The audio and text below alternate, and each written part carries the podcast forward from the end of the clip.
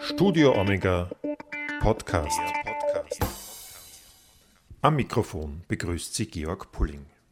Im hektischen Advent einen Interviewtermin bei Kardinal Christoph Schönborn zu bekommen, ist keine Selbstverständlichkeit. Umso erfreulicher, dass es dann doch geklappt hat und sich der Kardinal für ein ausführliches Gespräch über die Kirche, die Corona-Krise oder weitere gesellschaftliche Herausforderungen wie den religiös motivierten Terror und die darauf notwendigen Antworten so viel Zeit genommen hat. Corona-bedingt musste das Interview auf einige Entfernung geführt werden, deshalb war auch keine sonst für unseren Podcast übliche Gesprächsatmosphäre möglich. Trotzdem, bleiben Sie dran und hören Sie sich das an. Es zahlt sich auf jeden Fall aus. Eingangs antwortet der Kardinal zur Frage, wie es ihm denn aktuell gesundheitlich gehe. Gut. Ähm, kurz und bündig, ja, dankbar. Ich hatte gesundheitlich ein schweres Jahr. Schwieriges Jahr, würde ich sagen, denn äh, es gibt Kranke, die sehr viel schwierigere Situationen zu durchleben haben. Aber ich bin dankbar, äh, dass ich beides, äh, Krebsoperation und den Lungeninfarkt, äh, gut überstanden habe und mich wieder wirklich gesund fühle. Und wie ist Kardinal Schönborn bisher durch die Corona-Pandemie gekommen? Es geht mir so wie vermutlich äh, den meisten, wenn nicht, wenn nicht sogar allen. Äh, wir sind überhaupt nicht äh, vorbereitet gewesen auf äh, eine solche Situation, eine Pandemie. In dieser Art hat es ja auch geschichtlich noch nicht gegeben, weil die Globalisierung erst diese Globalisierung der Krankheit aus ermöglicht gemacht hat. Die Pest war immer regional. Äh, die Grippewellen waren äh, regional, auch wenn sie große Regionen betroffen haben. Aber global, wirklich rund um den Globus in alle Länder der, der Erde, dass äh, eine Epidemie sich so ausbreitet, ist nur möglich durch die radikale Globalisierung, in der wir leben. Und damit ist äh, einerseits äh, die Gefahr der Globalisierung angesprochen, aber auch, auch die Chance. Es wird weltweit geforscht äh, und die Forschung ist weltweit vernetzt. Es wird weltweit ausgetauscht über die Maßnahmen gegen die Covid-Pandemie. Und wir erleben äh, sehr direkt, dass wir auf diesem Planeten alle zusammengehören. Fratelli tutti, äh, Papst Franziskus kommt wirklich genau richtig mit seiner Botschaft, wir sind alle Geschwister. Äh, one Family, eine Weltfamilie, in der es wohlhabendere Familienmitglieder gibt und weniger wohlhabende, mehr Bedrängte und weniger Bedrängte. Äh, aber es ist eine Familie.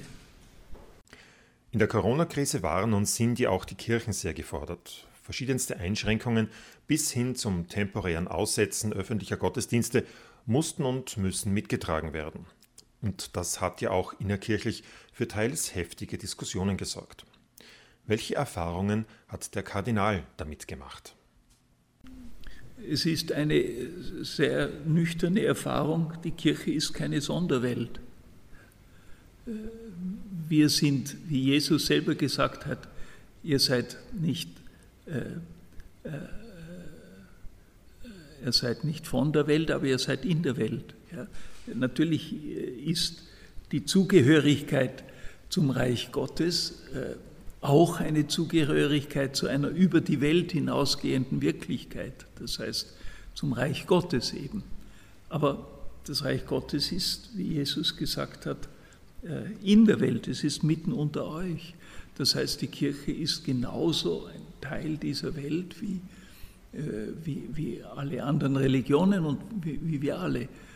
Und deshalb kann ich wirklich nicht verstehen, die äh, unter uns, äh, die aus äh, dem Kirchesein äh, irgendwie in der Pandemie einen Sonderstatus äh, beanspruchen. Äh, nein, der, der Lockdown gilt für uns alle. Das ist nun einmal so. Und das hat überhaupt nichts mit Religionsfeindlichkeit zu tun, sondern mit der nüchternen äh, Solidarität. Wir müssen aufeinander schauen und das heißt auch, wir müssen das überall tun. Zu Hause und äh, in der Kirche und in, im Betrieb und in, in den Geschäften. Es betrifft uns alle. Und ein zweites, was mich wirklich, wirklich stört. Ja, wir mussten im, im ersten Lockdown und jetzt wieder im zweiten eine Zeit lang, eine kurze Zeit lang auf öffentliche Gottesdienste verzichten. Äh, das Jammern darüber äh, empört mich, ich sage es wirklich, es empört mich, wenn ich daran denke, dass in den Flüchtlingslagern der Welt, in denen Millionen Menschen sind, äh, zahllose Menschen Monate, Jahre hinaus von ihrer Religionsausübung abgehalten sind, keinen Trost eines gemeinsamen Gottesdienstes haben. Wir müssen ein, ein paar Wochen, jetzt war es eine sehr kurze Zeit, äh, Im März, war es, März, April war es etwas länger. Ja, wir müssen verzichten auf öffentliche Gottesdienste. Es hat immer Gottesdienste gegeben, es hat immer offene Kirchen gegeben. Äh, wir waren nicht daran gehindert, über Radio, Fernsehen, Livestream an Gottesdiensten teilzunehmen. Und dass äh, die Sakramentenspendung eine Zeit lang nur in beschränkter Weise möglich war. Ja, Millionen von Menschen auf der Welt müssen äh, oft jahrelang auf die Sakramente verzichten, aber sie können deswegen trotzdem ihre Beziehung zu Gott, ihre, ihre Nachfolge Christi leben. Und, und deshalb äh, finde ich das Jammern bei uns schon auch ein, äh, ein, ein Ausdruck einer, einer Wohlstandsgesellschaft, auch kirchlich, die nicht, nicht bedenkt, was es heißt, Christ sein äh, unter weit schwereren Lebensbedingungen, als es die unseren sind. Kardinal Schönborn betont im Interview auch die ausgezeichnete Zusammenarbeit in der Pandemie zwischen der Regierung und den Kirchen und Religionsgemeinschaften. Erstens sind alle Maßnahmen, die die Regierung beschlossen hat, immer auch mit allen Kirchen und Religionsgemeinschaften besprochen worden. Und äh, es ist immer so gewesen, äh, in den letzten Monaten, auch jetzt in den neuesten Entwicklungen, immer so gewesen, dass äh, die Bundesregierung sehr bewusst die Religionsfreiheit und die, äh, die Selbstbestimmung der inneren Angelegenheiten der Religionsgemeinschaften respektiert hat. Ähm, deshalb haben äh, die Religionsgemeinschaften auch immer untereinander in, in Abstimmung von sich aus äh, Rahmenordnungen geschaffen, die äh, freiwillig auf äh, die äh, Maßnahmen der Regierung, Bestimmungen der Regierung eingehen. Es gibt gewisse gesetzliche Vorgaben, an die sich alle Religionsgemeinschaften halten müssen. Äh, zum Beispiel die, die Ausgangs, äh, Ausgangsbeschränkungen etc. Aber äh, wie die inneren Angelegenheiten der Kirchen und Religionsgemeinschaften gestaltet werden, das hat die Regierung ganz bewusst uns überlassen, wie es auch vom Gesetz vorgesehen ist. Und wir haben in Absprache mit der Regierung äh, unsere Maßnahmen so gesetzt, dass wir sagen können, wir gehen verantwortungsvoll mit den Herausforderungen um. Und nochmals nachgefragt, ob tatsächlich immer alle Kirchen und Religionen an einem Strang gezogen haben? Es hat keine Ausreißer gegeben. Es war wirklich von den christlichen, jüdischen, muslimischen, buddhistischen äh, äh, Mitbeteiligten äh, vom ersten, vom ersten Tag an, als wir mit der Bundesregierung zusammenkamen, die Vertreter aller Religionsgemeinschaften im März dieses Jahres, haben wir gemeinsam beschlossen, ja, wir äh, ziehen mit mit den Maßnahmen der Regierung, wir übernehmen sie in äh, verantwortlicher Selbstbestimmung. Freilich ist es immer eine Gratwanderung, das rechte Maß zwischen persönlicher Freiheit und dem Gemeinwohl zu finden. Hat der Kardinal hier einen Ratschlag für die Verantwortlichen? Man kann ganz einfach ins Evangelium reinschauen, wie hat sich Jesus verhalten. Ja, er hat seine völlige souveräne innere Freiheit kundgetan und hat selbstverständlich die Steuern gezahlt. Wir sind als Kinder Gottes sind wir frei. Wir sind von Christus zur Freiheit befreit, wie, wie Paulus sagt. Aber diese Freiheit ist nicht ein Freibrief, äh, äh, sich äh, gegen alle Ordnungen des, äh, der, legitimen Autorität zu stellen. Ich bin nicht als Christ äh, dispensiert vom Steuern zahlen. Ich bin nicht dispensiert vom Einhalten der Verkehrsregeln. Äh, und es fällt mir überhaupt kein Stein aus der Krone des äh, freien Christenmenschen, wenn ich mich daran halte. Denn das Gemeinwohl, das ja der eigentliche Grund für die die staatlichen Verordnungen sein soll und, und, und, und die Gesetze. Das Gemeinwohl äh, ist sehr wohl für uns verbindlich.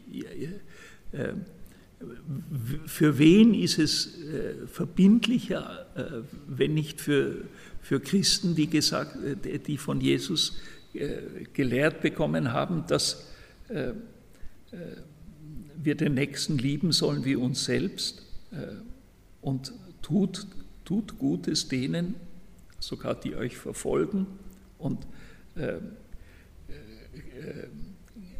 äh, gebt, wenn man euch bittet. Also ich, ich, sehe hier überhaupt nicht, wo die Freiheit eines Christenmenschen eingeschränkt wird, dadurch, dass ich mich als Bürger, als Bürgerin äh, eines äh, Staates auch an die Ordnung halte. Die Corona-Krise wird im nächsten Jahr auch für die Kirche mit finanziellen Einbußen verbunden sein. Kardinal Schönborn sieht dies recht realistisch und appelliert zugleich, den rechten Maßstab nicht zu verlieren. Auch hier ist die Kirche nicht eine Sonderwelt. Äh, die Pandemie äh, äh hat außer für, für die Online-Händler, äh, die jetzt gute Geschäfte machen, für sehr, sehr viele Menschen, Berufsgruppen ähm, schwere und zum Teil dramatische wirtschaftliche Folgen. Noch kann der Staat manches ausgleichen, indem äh, Hilfszahlungen geleistet werden auf Schulden, auf Pump sozusagen.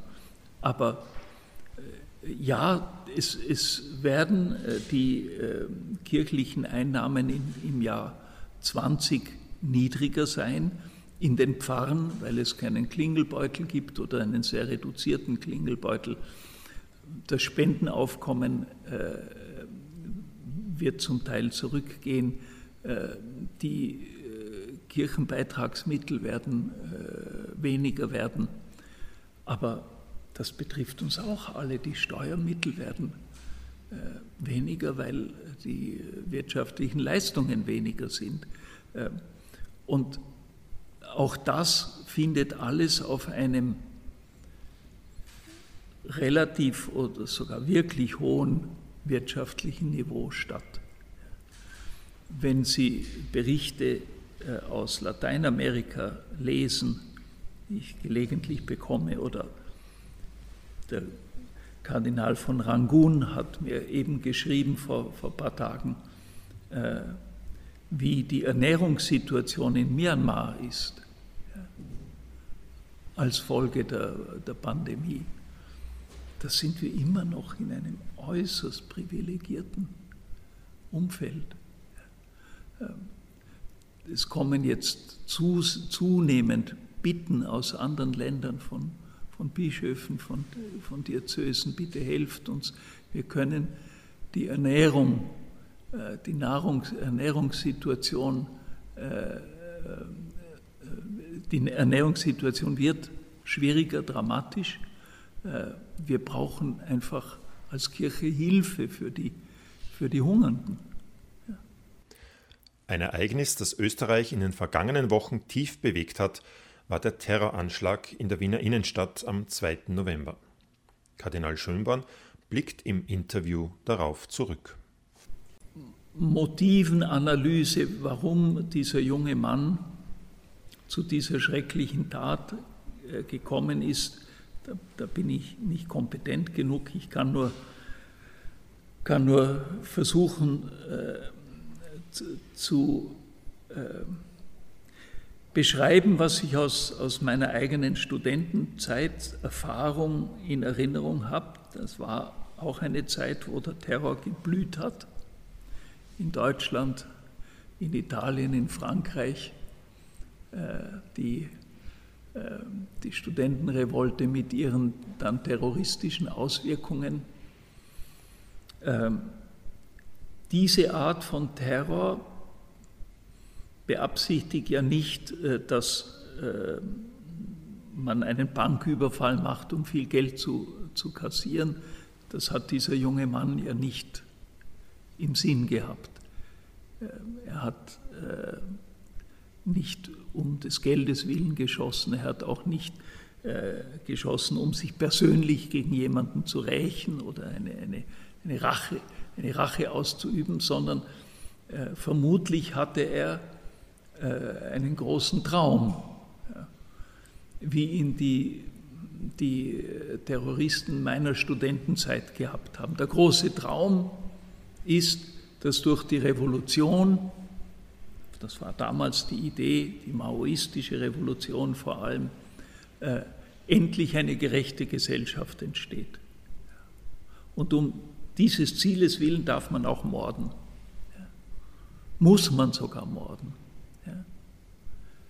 Äh, und, und hier ist es eine religiös verbrämte, ähnliche Sicht, ist immer wieder dasselbe, ähm, um äh, endlich den Gottesstaat zu errichten, in dem Gottes Gesetze äh, voll und ganz verwirklicht werden, muss man diese korrupte, böse Welt äh, bekämpfen.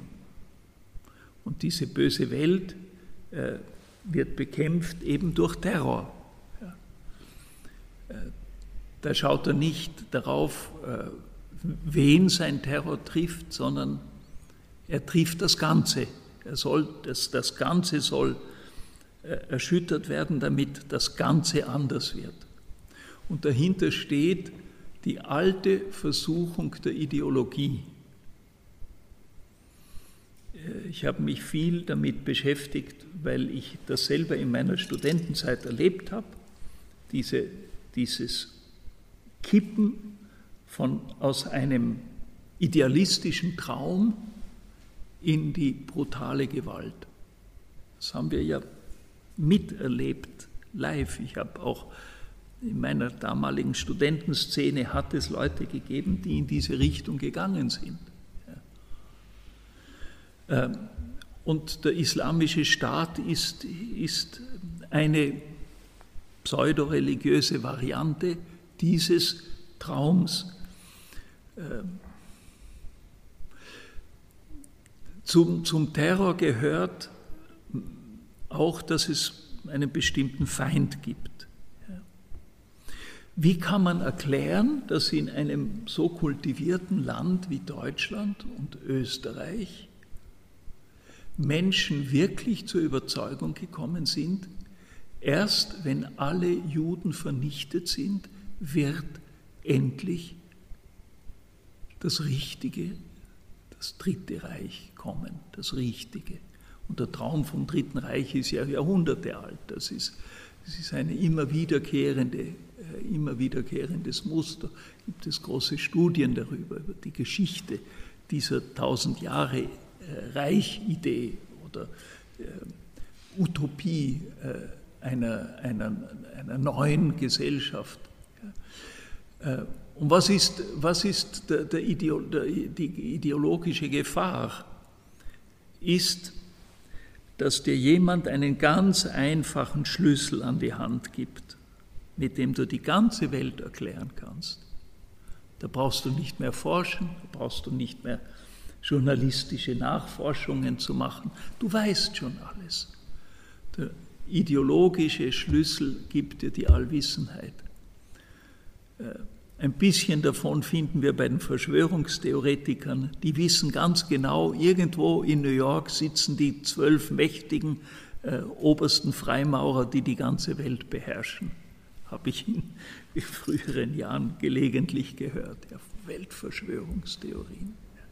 Solche gibt es natürlich auch, auch heute und die blühen in der, in der Blogosphäre, in der Internetwelt, blühen die äh, Verschwörungstheorien dieser äh, junge Terrorist ist vermutlich einem solchen Traum auf den Leim gegangen. Ähm, von dem idealen islamischen Gottesstaat, der eben mit Gewalt errichtet werden muss. So hat die so, so hat die sowjetische Ideologie letztlich funktioniert. Was sollte mit dem sowjetischen Terror errichtet werden? Der ideale kommunistische Staat. Gibt es hier ausführliche Beschreibungen, wie dieser ideale Staat aussehen wird. Herausgekommen ist ein schreckliches Blutbad und unendlich viel Leid. Das ist die eine Seite. Die andere Seite ist, wie reagiert die Gesellschaft darauf?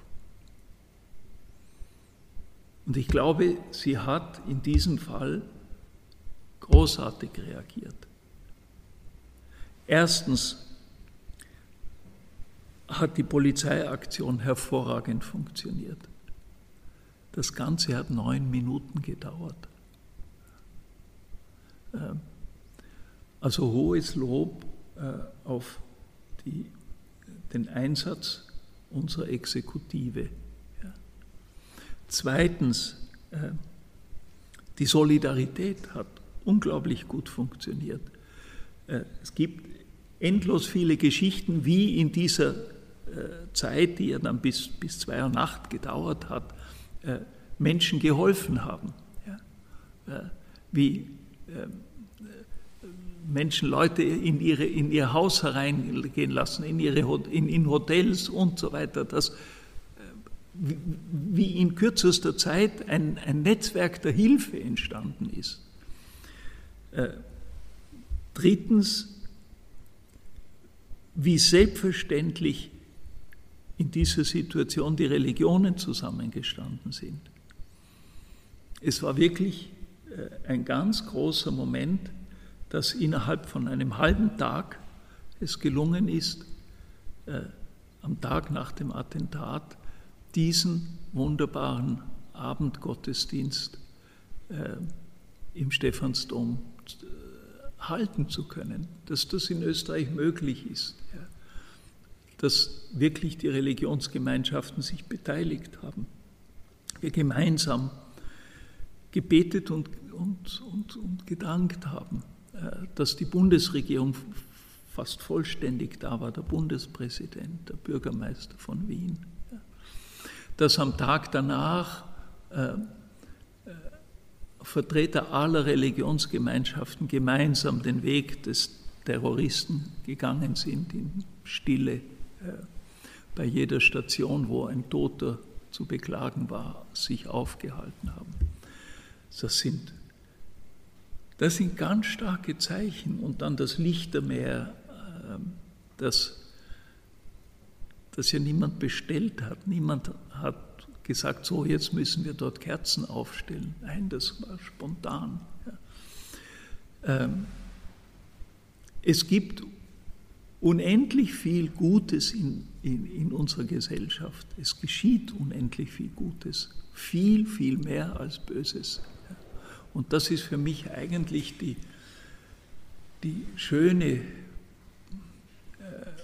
Botschaft dieses, äh, dieses schrecklichen Ereignisses ist, wie viel menschliche Güte es gibt.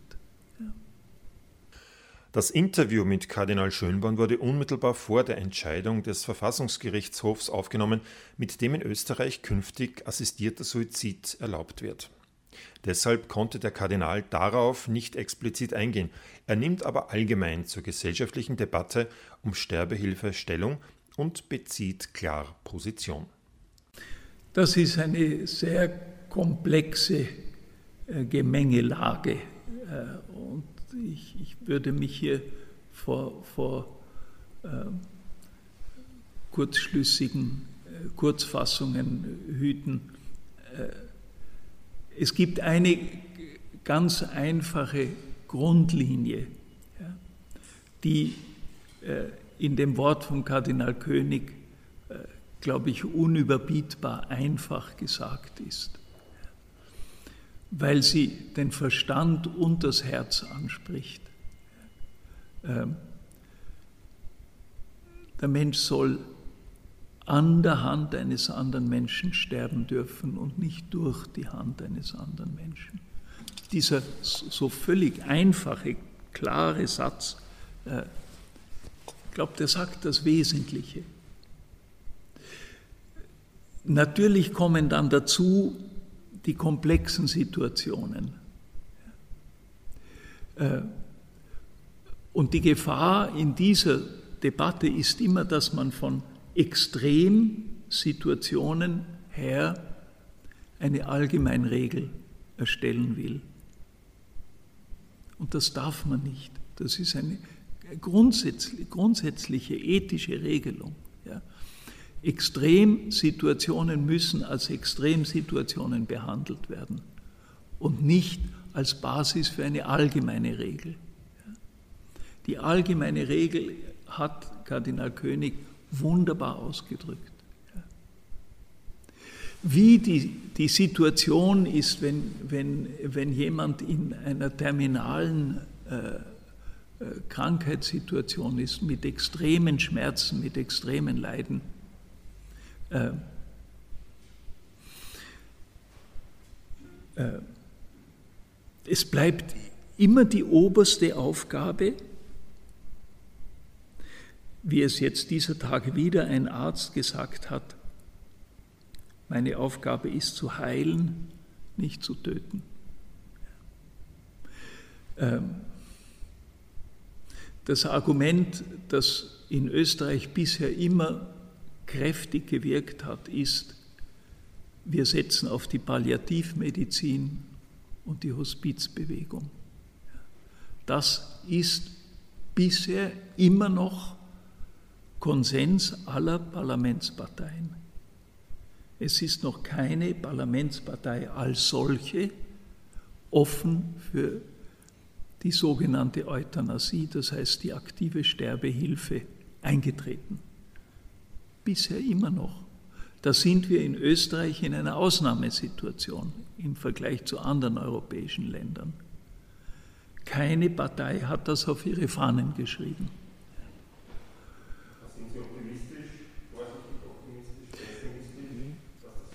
Da bin ich hoffnungsvoll, dass die Menschlichkeit sich durchsetzt. Nämlich Menschlichkeit heißt immer Respekt vor dem Leben.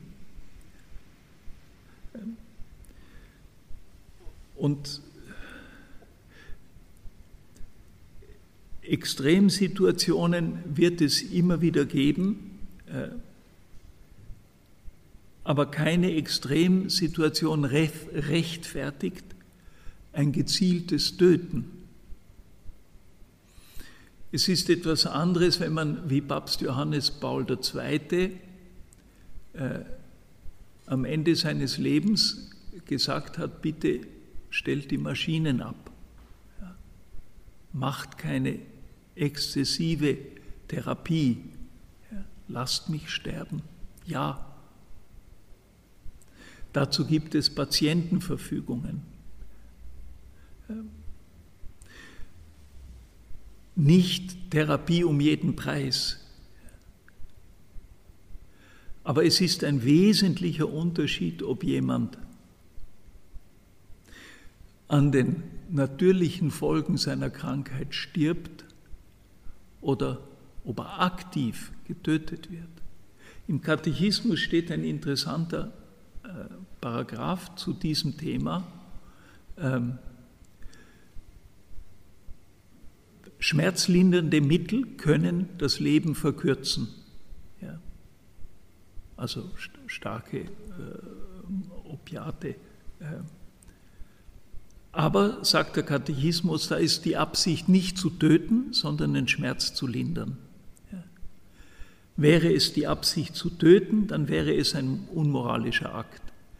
Wenn es die Absicht ist, das äh, Leid zu lindern, auch mit der Folge, dass die Lebensdauer vielleicht verkürzt wird, ja, ist es nicht aktive Sterbehilfe.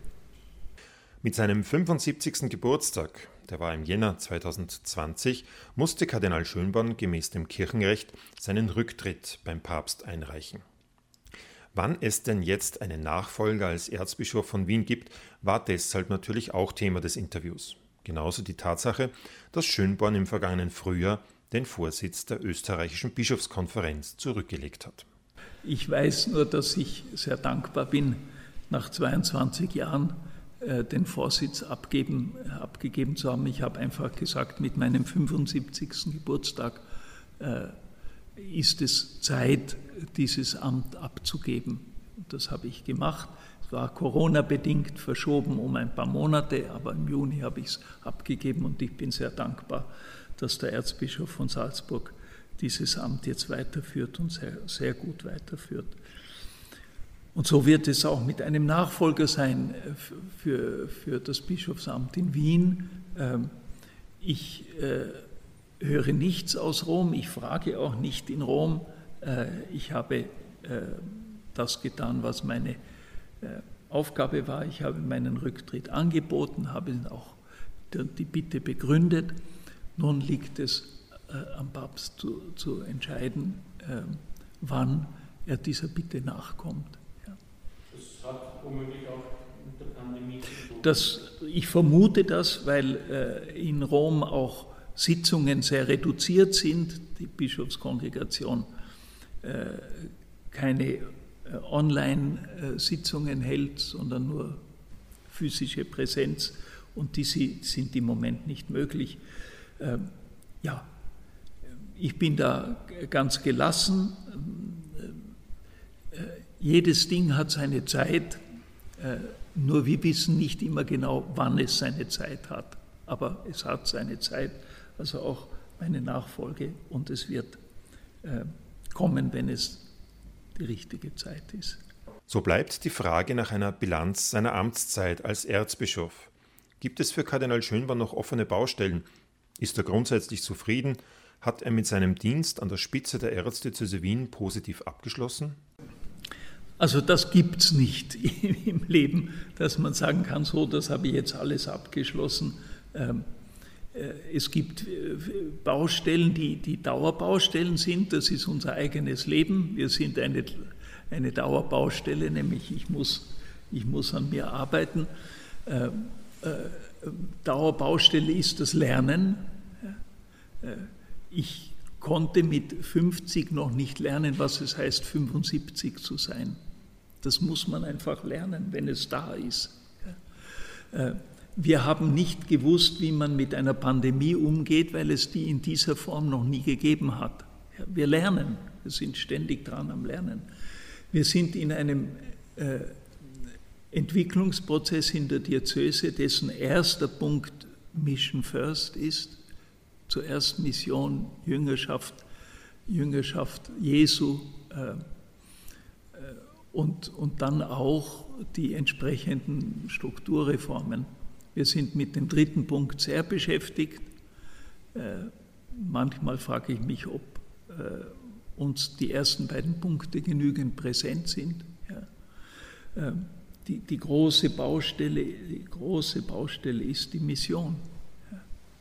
Ähm, nicht nur angesichts der vielen Kirchenaustritte, die zumindest ein Abschied von der institutionellen äh, Zugehörigkeit zur Kirche ist für viele nicht ein grundsätzlicher Abschied von Glauben, von Religion.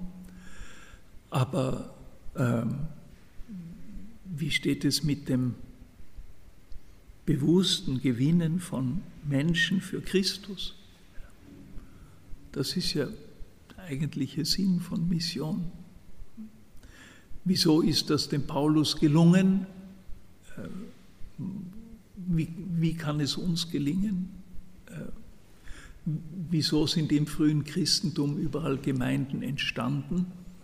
Äh, warum gelingt uns das nicht besser? Das sind, das sind die großen Fragen, die die sicher nicht abgeschlossen sind und auch nie abgeschlossen sein werden. Aber was ich feststelle, äh, durch, durch einzelne äh, Informationen, die ich bekomme, ich habe natürlich keinen, keinen vollständigen Überblick, die Pandemie ist auch ein Schub in der Kirchenentwicklung.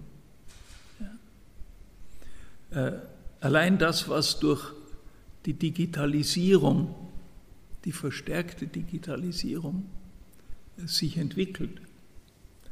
Äh, ich nenne ein Beispiel. Es ist geplant, jetzt ein äh, Weihnachtsgottesdienst für die katholischen Schulen in der Erzdiözese Wien, der äh, großteils online sein wird, mit vielleicht bis zu 10.000 Jugendlichen, die daran teilnehmen, in einem großen interaktiven ähm, Weihnachts-, äh, Vorweihnachtsgottesdienst für alle katholischen Schulen in der Erzdiözese Wien.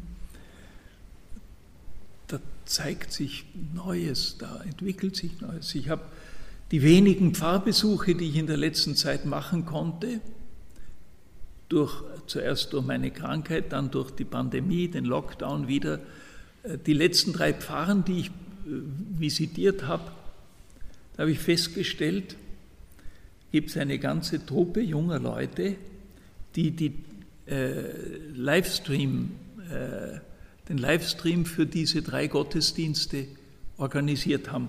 Und ich habe festgestellt, die sind aus den drei Pfarren, die arbeiten ganz selbstverständlich zusammen, sind professionell sehr beeindruckend und voll dabei. Da tut sich Neues. Ähm, also äh, irgendetwas abschließen äh, werde ich sicher nicht in dem Sinn, dass ich sagen kann, so, das ist jetzt erledigt. Ähm, die, die Baustellen bleiben, das heißt nicht nur die Baustellen, sondern die Aufgaben bleiben, weil das Leben bleibt. Und ähm, ich kann nur zum Abschluss sagen, bei allen Schwächen, die äh, ich menschlich habe und, und sicher viele Defizite in meiner Amtsführung. Aber ich bin schon unglaublich dankbar ja, über das, was, was ich in diesen 25 Jahren als Erzbischof erleben durfte, sehen durfte. Es war sehr viel Schwieriges dabei, ähm, zum Teil sehr Schwieriges. Aber äh, die Dankbarkeit überwiegt bei Weitem, weil äh, einfach die, die Erfahrung, die, die für mich die stärkste Erfahrung dieser, dieser ganzen Jahre ist, er macht es. Er fügt, er wirkt. Und das ist unvergleichlich stärker als alles andere. Er fügt. Und nachdem er das auch in Zukunft machen wird, bin ich ganz zuversichtlich. Zuletzt noch darf in einem vorweihnachtlichen Interview mit Kardinal Schönborn natürlich auch ein weihnachtlicher Gedanke des Erzbischofs nicht fehlen. Für mich ist heuer das Motto von Weihnachten, er hat das große Wagnis unternommen. Das große Wagnis ist, dass Gott sich in die Menschengeschichte eingefügt und eingelassen hat. Er hat ein erstes großes Wagnis damit gesetzt, dass er die Welt erschaffen hat. Das heißt, dass er, dass er eine Wirklichkeit geschaffen hat, die nicht er selber ist, die ihre Eigenständigkeit hat, die hat Gott ihr gegeben, die Naturgesetze, die Schöpfungswirklichkeit, die Entwicklung der Schöpfung. Aber viel, das viel größere Risiko hat Gott ist Gott eingegangen, indem er den Menschen geschaffen hat, nämlich den freien Menschen bei aller Begrenztheit, der Ja sagen kann oder Nein sagen kann, der mitspielen kann mit Gottes Plänen oder nicht mitspielen, dem also ein echtes Gegenüber ist, ein Partner. Der kleine Mensch, der große Gott, Partner, Bund zwischen beiden. Und das allergrößte Wagnis hat er damit auf sich genommen oder begonnen, indem er seinen Sohn gesandt hat, indem er selber Mensch geworden ist. Also diese Geschichte der Welt und des Menschen nicht mehr nur von außen, sozusagen von außen sieht, sondern von innen hineingegangen sich eingelassen hat. Und die große Frage von Weihnachten ist, ob wir mitspielen, ob wir uns darauf einlassen. Dieses Miteinander zwischen ihm und uns, ein Gott, der so nahe kommt. Heute sagt man das Wort, das ich nicht sehr gern habe, aber auf Augenhöhe. Ja. Das ist heuer mein, das Herz meiner Weihnachtsmeditation ist das große Wagnis, das Gott eingegangen ist, indem er selber Mensch wird. Und wenn das Gott so wichtig ist, mitten unter uns zu sein, dann ist das natürlich ein ganz großes, äh, ganz große Einladung, ja, es ihm nachzumachen.